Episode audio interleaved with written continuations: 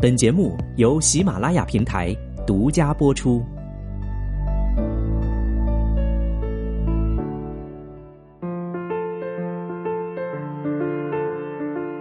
科普有道，随时随地的科普微课堂。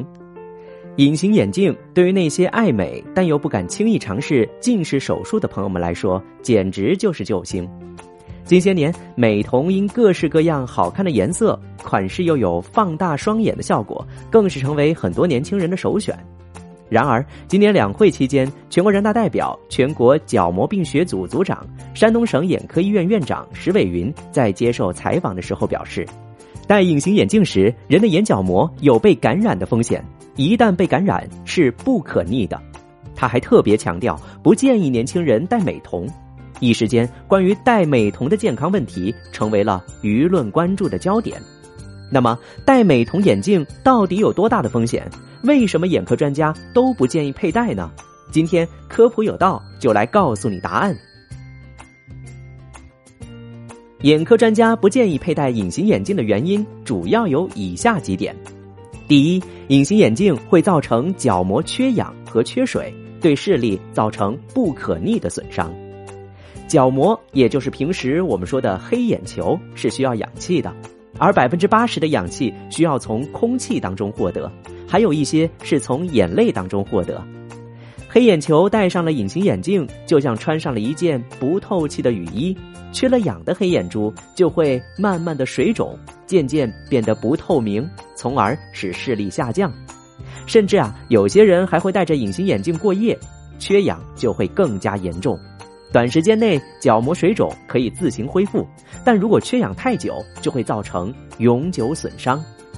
第二，隐形眼镜会增加感染的风险，眼泪可以冲走细菌。但如果戴了隐形眼镜，眼泪就变成了一潭死水，细菌就更容易繁殖。加上不注意清洁手和镜片的话，感染的风险就更大了。戴隐形眼镜可能会导致阿米巴虫感染，因为正常人游泳、去健身房淋浴、户外露营都有可能接触到几阿米巴原虫。那么，美瞳比隐形眼镜更可怕吗？美瞳比隐形眼镜存在的问题会更加严重。首先，为了加入彩色的色素，美瞳透过氧气和水的能力比普通隐形眼镜更差。其次，如果抛光度差、光滑度不够，细菌就很容易粘附在表面，导致病菌感染。做工不好的美瞳甚至能直接划伤角膜。最后，一些质量不好的美瞳色素太多，直接印染在了镜片表面，可能会掉色，沾到黑眼球上的色素损伤眼睛，会诱发炎症。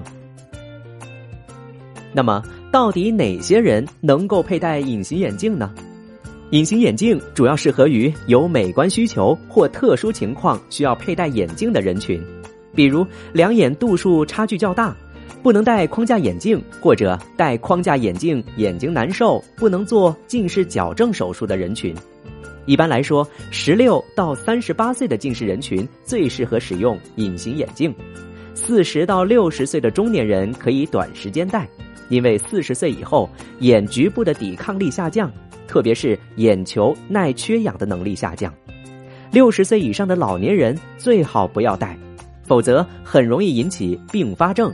永久性损害视力，因为中老年人的眼睛泪液分泌减少，部分人会发生干眼症，比起年轻人不适感会更多。除此之外，以下这些情况也不适合戴隐形眼镜：游泳或洗澡时镜片容易沾染细菌；坐飞机时受机舱内干燥空气的影响，戴隐形眼镜会出现不适的现象；有眼部疾病或者是过敏的患者。戴隐形眼镜可能会使疾患加重，乘坐开窗行驶的车辆或者是海拔太高的时候也不适合佩戴。那么，如果在生活当中我们必须要佩戴隐形眼镜，如何选择优质的隐形眼镜呢？第一，挑选一个透氧透水性好的镜片。从透氧性角度来说，硅水凝胶材质的隐形眼镜比水凝胶的更好。第二。含水量百分之四十到百分之六十的镜片最好。低于这个范围，透水透氧性就会差；高于这个范围，则隐形眼镜会吸取眼睛的水分，可能会加重眼干的症状。第三，必须经过合理的医学验光，挑选度数，根据角膜的曲率选择匹配眼球基弧。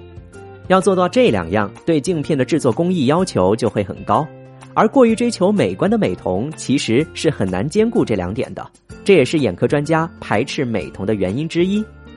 总的来说，美瞳在带来美丽的同时，也带来了很多烦恼。如果对框架眼镜不排斥的话，这也是一个不错的选择。好的，以上这些关于美瞳的知识，你知道了吗？感谢收听这期的科普有道，我们下期节目再见。